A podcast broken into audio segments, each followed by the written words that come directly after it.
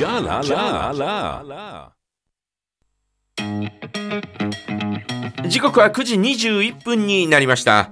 えー今日のお題はですね、北京オリンピック印象的だったことですね。はい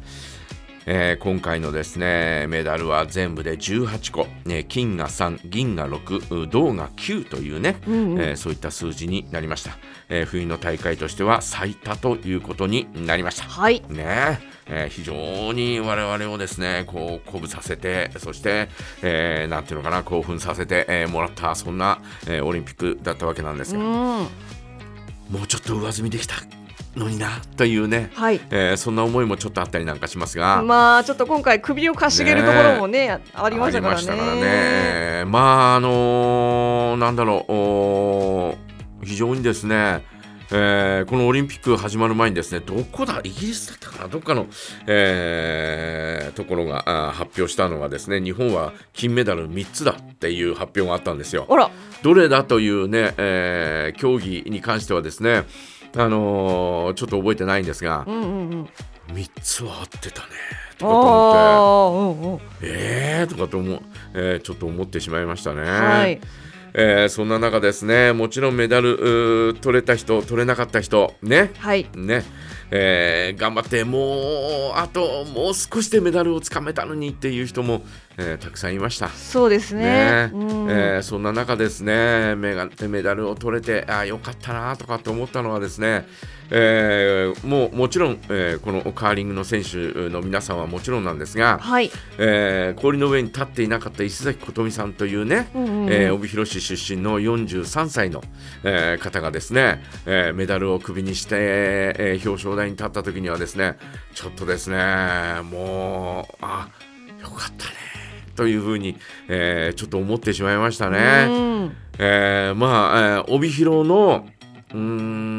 んとカーリングの、はい。えー創世期うん。の頃からメンバーにいたんですね。はい。えー東高歩道というところが、うんうんえー帯広ではちょっとお群を抜いて、えーいたチームだったんですが、うんうん。えーそこに所属しててですね、えーその後ですね他のチーム行ったりなんかしてえーいて、えー今まで、えーオリンピックに2度お出演、えー出場しててはい。今回が3度目だったんですがうん。うーんあのーロコ・ソラーレにははい。最初の頃に一時在籍してたあのーことがあったみたいなんですが、へえ。えー2020年に本橋麻里の代わりにといいますか、うんうん本橋麻里がですね、えーちょっとリザーブからはあーちょっといひとと、えーひとときこうね、えー退くという、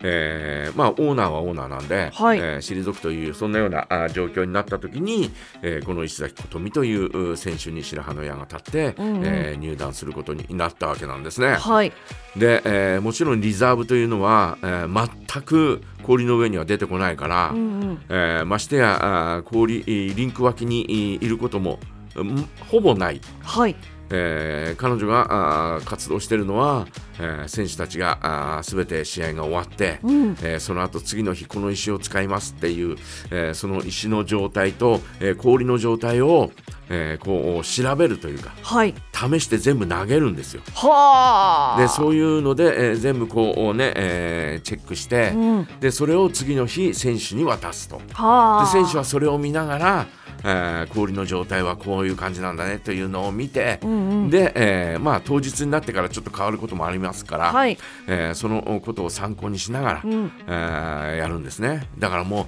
ずっとお縁の下の力持ちというか、はい。えー影に隠れた存在で、はあ。えーその選手がですねえー最後の最後になってですね、えーロコ・ソラーレの選手と一緒にですね最後の試合は、えー下まで降りてきて一緒にもぐもぐタイムの時には、うんうん。一緒にこうおね、えー作戦、えーこうこうこうだっていうようなことを言ってましたから、うんえーそんなようなあ状況でですねやっと脚光を浴びたみたいなね、はい。えー感じがしてで、えーもうお終わってみるとですね、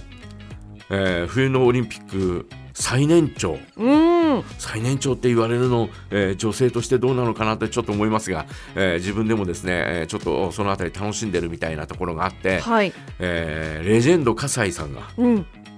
41歳ではい。メダルを取ったんですね。うんうん。それを上回る、えー、43歳、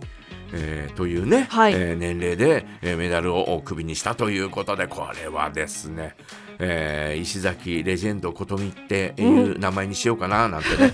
ね ミドルネームにレジェンドをね。えーそんなことをですね、はい。えー言ってたりなんかするんで。うん。えーえーまあまあまあいずれにしても、えーこうインタビューの時にですね、えーみんなにえーこう、えーみんなのおかげで、えーメダルをかけていただいたなんていう、えーそんなですね、えーことを言いながらこうぐっと詰まるようなね、うん。えーそんなような状況を見てもうおじさんもですね、はい。えーまたそこでまた涙するわけえですよ。えええええ琴美 さんみたいなね。えー そんな感じで、えーそういったところがですね非常にですね、はい。えー今回良、えー良かったななんて、えー思ったりなんかするんですね、うん。えー意外とですねメダルを取ったりとかですねしした選手よりもうんメダルを逃した選手えーのことをですねえーちょっとこう思ったりとかですね、えーそういうところがあったりなんかして、えー、選手は今回はですね本当とことんついてないというか、うん。うーんどうしてなんだっていうようなあーね、えーそんな感じですよね。ね。最初の 1500m からですね、うん。えーまああのーレーンが変わるところで、えー中国の選手がね、うんえー前を走ってていつまでも避けてくれないというね、うんえーそんなような状況になって、えー残念ながら、えー8位入賞だったかな、はい。えーというふうになってしまった、えーその後パシュートで、えー転倒ね、えー最後のおマススタートでも転倒というね、えーそんなような状況は本当にとことん、えーついてなかったなというねそんなふうに思ったりなんかしますが、はい。マススタートはですねドイツの選手、えー49歳で出てましたからね、はい。だからそれを考えるとですね、うんえー、奈々選手はまだまだいけるとね全然そうですね。まだまだいけるということなんで、えーなんとかですね、えーこの雪辱を晴らしてもらいたいなというふうに、えー思ったりなんかします、はいえーまずはお疲れ様ということですね。そうですね。